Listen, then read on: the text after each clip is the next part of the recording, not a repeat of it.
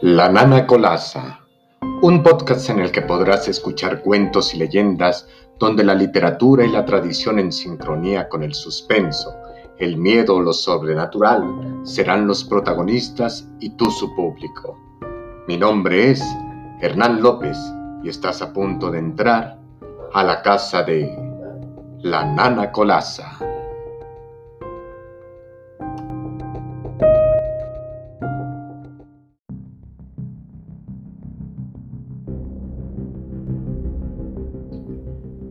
Para dar inicio con la segunda temporada de nuestro podcast, traigo para ustedes la leyenda mexicana de La calle de Don Juan Manuel, de Luis González Obregón.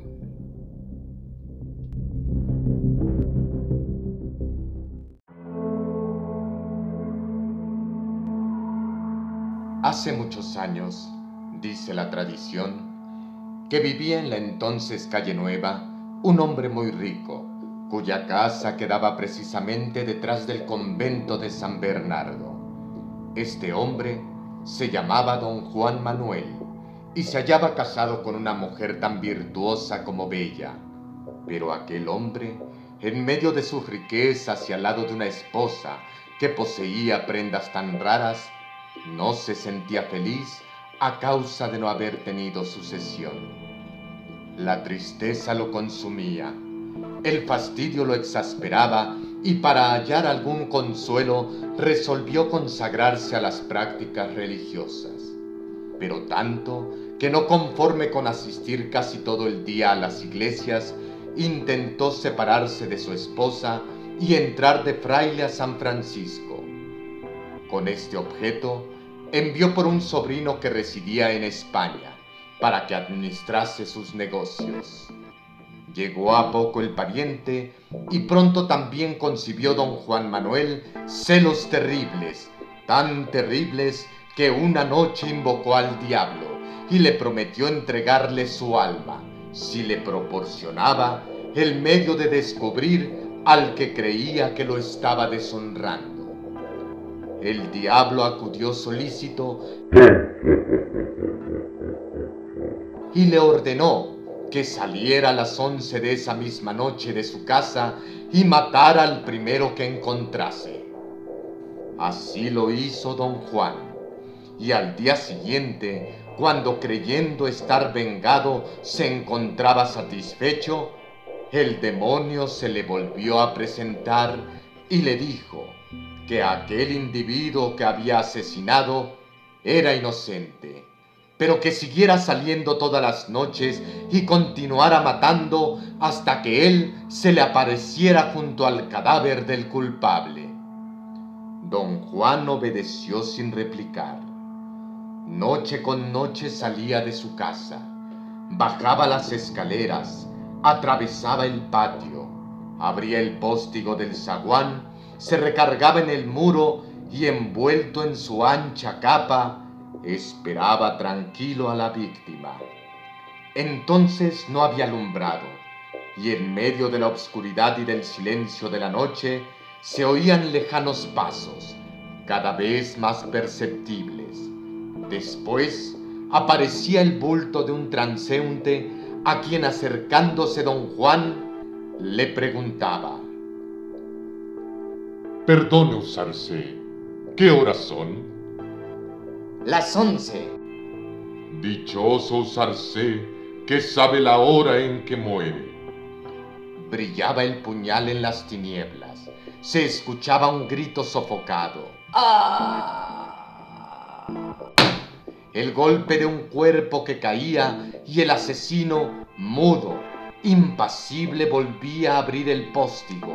Atravesaba de nuevo el patio de la casa, subía las escaleras y se recogía en su habitación.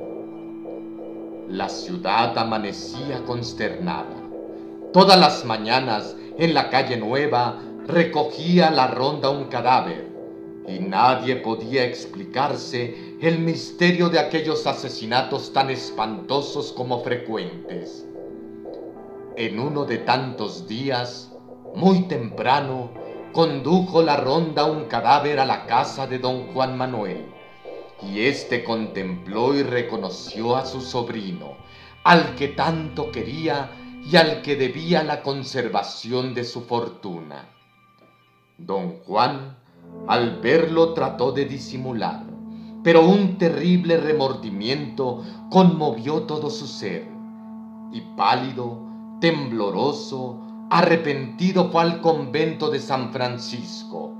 Entró a la celda de un sabio y santo religioso y arrojándose a sus pies y abrazándose a sus rodillas, le confesó uno a uno todos sus pecados, todos sus crímenes, engendrados por los celos y ordenados por el espíritu de Lucifer, a quien había prometido entregar su ánima. El reverendo lo escuchó con la tranquilidad del juez y con la serenidad del justo. Y luego que hubo concluido don Juan, le mandó por penitencia que durante tres noches consecutivas fuera a las doce en punto a rezar un rosario al pie de la horca.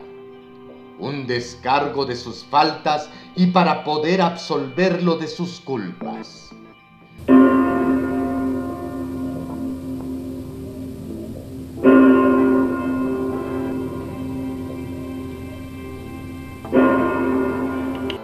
Intentó cumplir don Juan, pero no había aún recorrido las cuentas todas de su rosario la primera noche cuando percibió una voz sepulcral que reclamaba en tono dolorido. Un Padre Nuestro y un Ave María por el alma de don Juan Manuel. Quedóse mudo, se repuso enseguida fue a su casa y sin cerrar un minuto los ojos, esperó el alba para ir a comunicar al confesor lo que había escuchado. Vuelva esta misma noche, le dijo el religioso. Considere que esto ha sido dispuesto por el que todo lo sabe para salvar su ánima y reflexione que el miedo se lo ha inspirado el demonio como un ardid para apartarlo del buen camino y haga la señal de la cruz cuando sienta espanto. Humilde, sumiso y obediente, don Juan estuvo a las doce en punto en la horca.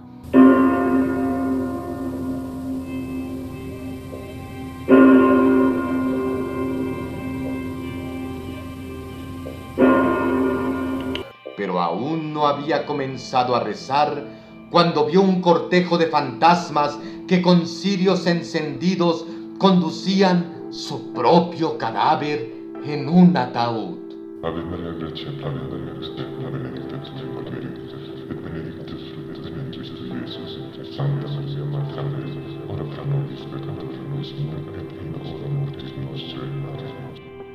Más muerto que vivo, tembloroso y desencajado, se presentó a otro día en el convento de San Francisco.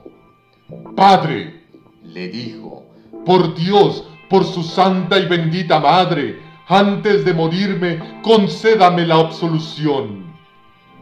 El religioso se hallaba conmovido y juzgando que hasta seria falta de caridad el retardar más el perdón, lo absolvió al fin, exigiéndole por última vez que esa misma noche fuera a rezar el rosario que le faltaba.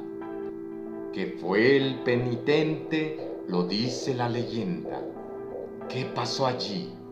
Nadie lo sabe y solo agrega la tradición que al amanecer se encontraba colgado de la horca pública un cadáver y que este cadáver era del muy rico señor don Juan Manuel de Solórzano, privado que había sido del marqués de Cadereyta. El pueblo dijo desde entonces que a don Juan Manuel lo habían ahorcado los ángeles y la tradición lo repite y lo seguirá repitiendo por los siglos de los siglos. Amén.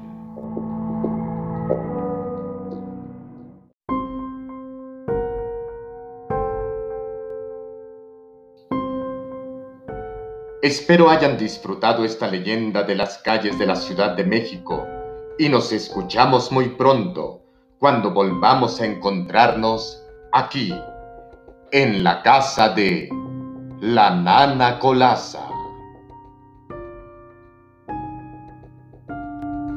you.